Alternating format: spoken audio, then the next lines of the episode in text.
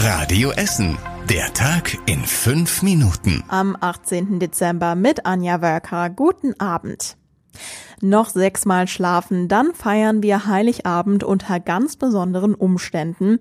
Die Zeit drängt, die Kirchen müssen ihre Planungen für die Weihnachtsgottesdienste abschließen. Trotz Lockdown dürfen sie mit Einschränkungen eigentlich Gottesdienste feiern. Das haben sich jetzt aber einige anders überlegt. Inzwischen haben 22 evangelische Gemeinden alle Gottesdienste vor Ort abgesagt. Unsicher sind sich nur noch vier Gemeinden in unserer Stadt, die in Frohnhausen, Holsterhausen, Heisingen und die Emmaus-Gemeinde. Auch bei den katholischen Pfarreien gibt es immer mehr Absagen. Die Pfarreien St. Joseph, St. Dionysius und St. Johann Baptist verzichten auch auf Präsenzgottesdienste.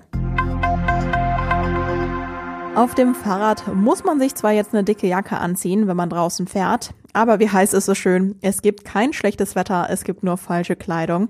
Mit der richtigen Kleidung können Radfahrer ab sofort eine neue Fahrradachse nutzen. Sie verbindet Stehle, Kreis, Stoppenberg, die Zeche Zollverein und Katernberg. Damit ist die letzte der drei neuen Fahrradachsen in unserer Stadt fertig. Die neue Route beginnt im Hünninghausenweg in Stehle und endet in der Straße Bolsterbaum in Katernberg. Teils geht es über schon bestehende Radwege, teils wurden normale Straßen zu Fahrradstraßen umgebaut. Hier dürfen Fahrradfahrer ab sofort das Tempo bestimmen und auch nebeneinander fahren. Insgesamt gibt es bei uns in Essen seit diesem Jahr drei neue Fahrradachsen.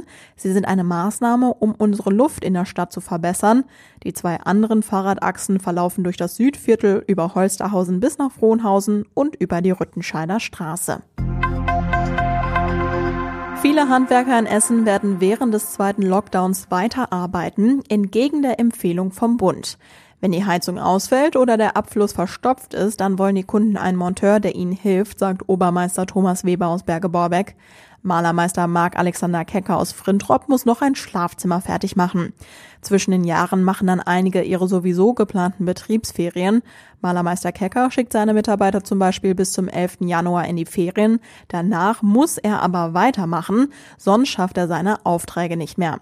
Bei Luft- und Klimatechnik Adolf in Werten werden schon einige Aufträge ins nächste Jahr geschoben.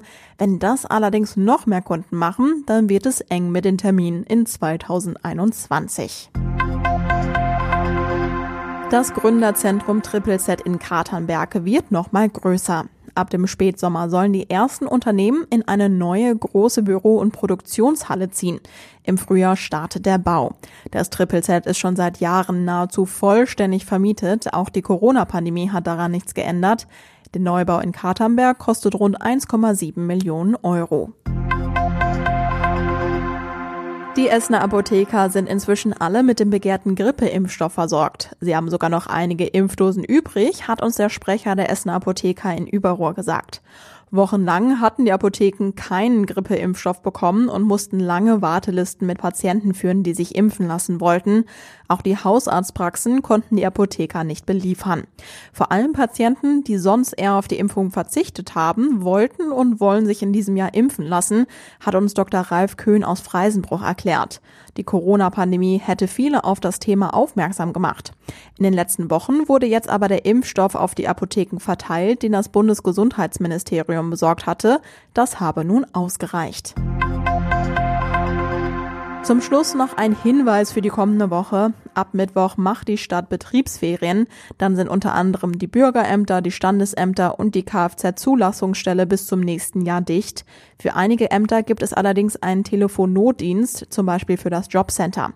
Die Dienststellen der Stadt öffnen wieder im nächsten Jahr ab dem 4. Januar. Eine Übersicht gibt's auf radioessen.de. Und was war überregional wichtig? Die Bundesregierung stuft die Kanarischen Inseln wieder als Corona-Risikogebiet ein. Laut Robert Koch Institut gilt damit ab Sonntag wieder ganz Spanien als Risikogebiet, inklusive einer Reisewarnung des Auswärtigen Amtes. Und zum Schluss der Blick aufs Wetter. Der Samstag startet locker bewölkt. Gegen Abend werden die Wolken dichter, aber es regnet nur vereinzelt. Die Temperaturen steigen auf 13 Grad. Sonntag könnte selten auch mal etwas Regen runterkommen. Den Podcast hört ihr wieder nächste Woche. Bei Radio Essen hören wir uns aber natürlich schon morgen wieder.